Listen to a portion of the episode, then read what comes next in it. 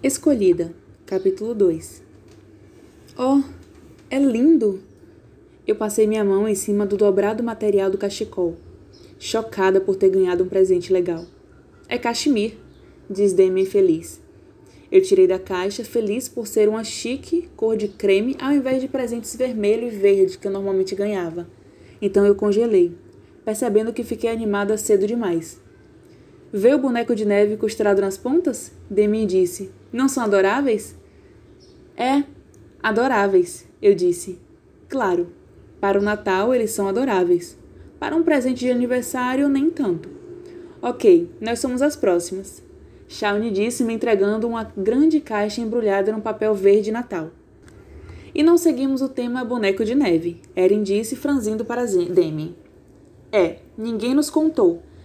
Shawnee também franziu para Demi. Está tudo bem, eu disse um pouco rápido e entusiasmada demais. E então rasguei o pacote. Dentro havia uma bota de couro preto, que seriam incrivelmente chiques e legais e fabulosas, se não fosse pelas árvores de Natal, completa com enfeites vermelho e dourado que estavam colocadas ao lado de cada bota. Isso só pode ser usado no Natal, o que faz dela definitivamente um presente chato. Ah, obrigado. Eu tentei me emocionar. Ela é muito fofa. Levou uma eternidade para encontrar, Erin disse. É, botas lisas não dariam para a senhorita nasceu no dia 24, Shawnee disse. Não, de fato. Botas de couro preto lisas nunca servem, eu disse sentindo vontade de chorar. Ei, tem mais um presente. A voz de Eric me tirou do buraco negro para minha depressão de presentes de Natal de aniversário. Ó, oh, algo mais? e eu esperei que só tivesse escutado o tom que dizia: Ó, oh, outro trágico não presente presente? É, mas outra coisa. Quase bobo, ele me entregou uma caixa, bem pequena, de forma retangular. Eu realmente espero que você goste.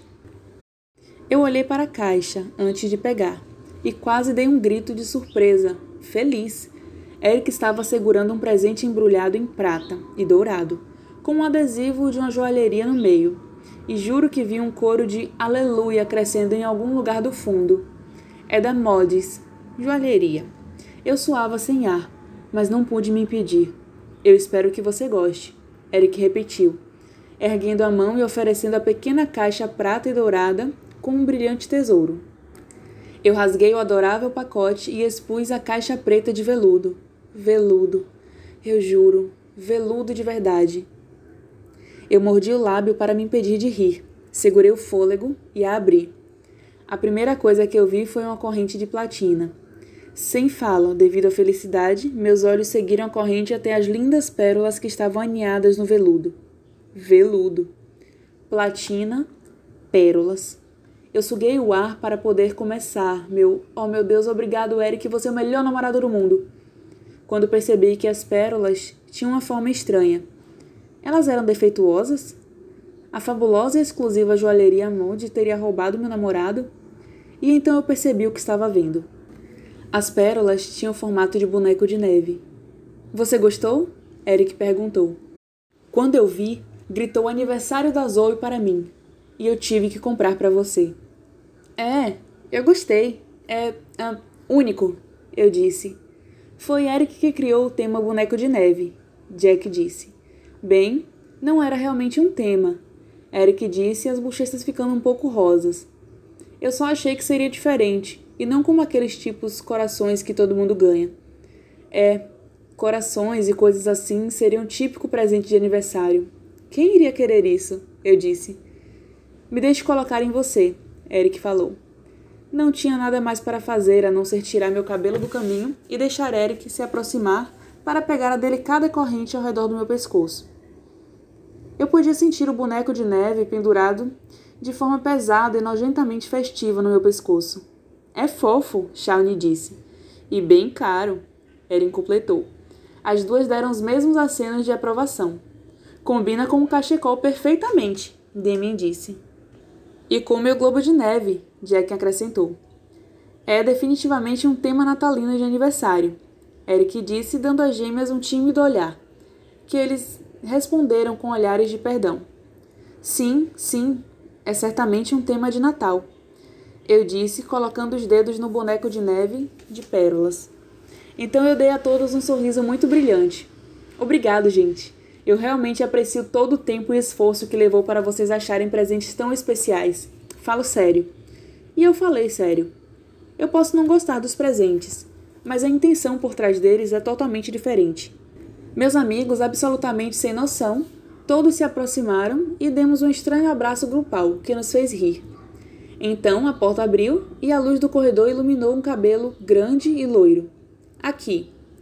Graças a Deus, meus reflexos transformados em vampiros eram muito bons.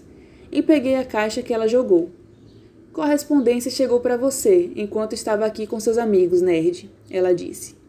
Vá embora, Afrodite, sua bruxa, Shawnee disse. Antes de jogarmos neve em você e você derreter, Eren acrescentou. Tanto faz, Afrodite disse. Ela começou a se afastar, mas parou e me deu um grande e inocente sorriso antes de dizer: Bonito colar de boneco de neve. Nossos olhos se encontraram, e eu juro que ela piscou para mim antes de fazer seu cabelo esvoaçar com sua risada flutuando no ar como uma neblina. Ela é totalmente uma vaca, Demin disse. Era de se imaginar que ela tivesse aprendido sua lição quando você tomou as filhas negras dela. E Néfrete a proclamar que a deusa retirou os dons de Afrodite, Erika disse. Mas a garota nunca vai mudar. Eu olhei afiadamente para ele. Assim diz Eric Knight, o ex-namorado dela. Eu não precisei dizer as palavras em voz alta. Eu sabia, pelo jeito de Eric, dele olhar rapidamente para longe de mim, que era fácil ler isso em meus olhos. Não deixe ela estragar seu aniversário, Z, Shawnee disse. Ignore a bruxa odiosa. Todo mundo ignora, Eren falou. Eren está certa. Desde que o egoísmo de Afrodite tinha feito ela ser publicamente expulsa da liderança das Filhas Negras, o grupo mais prestigioso da escola, assim como da posição de sacerdotisa em treinamento e líder das filhas negras, tinha sido dada a mim. Ela perdeu sua posição de mais popular e poderosa caloura. Nossa alta sacerdotisa, Nefret, que também é minha mentora, deixou claro que nossa deusa, Nix, retirou seu favor em relação a Afrodite. Basicamente, Afrodite era evitada, onde antes era colocada num pedestal de popularidade e adoração. Infelizmente, eu sabia que tinha mais na história do que todo mundo acreditava. Afrodite tinha usado visões que claramente não tinham sido tiradas dela, para salvar minha avó, assim como It, meu namorado humano. Claro, ela foi vaca e egoísta durante o salvamento, mas ainda assim, It e vovó estavam vivos, e boa parte do crédito por isso ia para Afrodite. Além do mais, recentemente eu descobri que Nefret, nossa auto-sacerdotisa, minha mentora, a vampira mais admirada da escola, não era o que ela fingia ser. Na verdade, eu estava começando a acreditar que Nefret era provavelmente tão maldosa quanto poderosa. Escuridão nem sempre equivale ao mal, assim como a luz nem sempre traz o bem. As palavras que Nix disse para mim no dia em que fui marcada passaram por minha mente, resumindo o problema com Nefret. Ela não era o que parecia ser.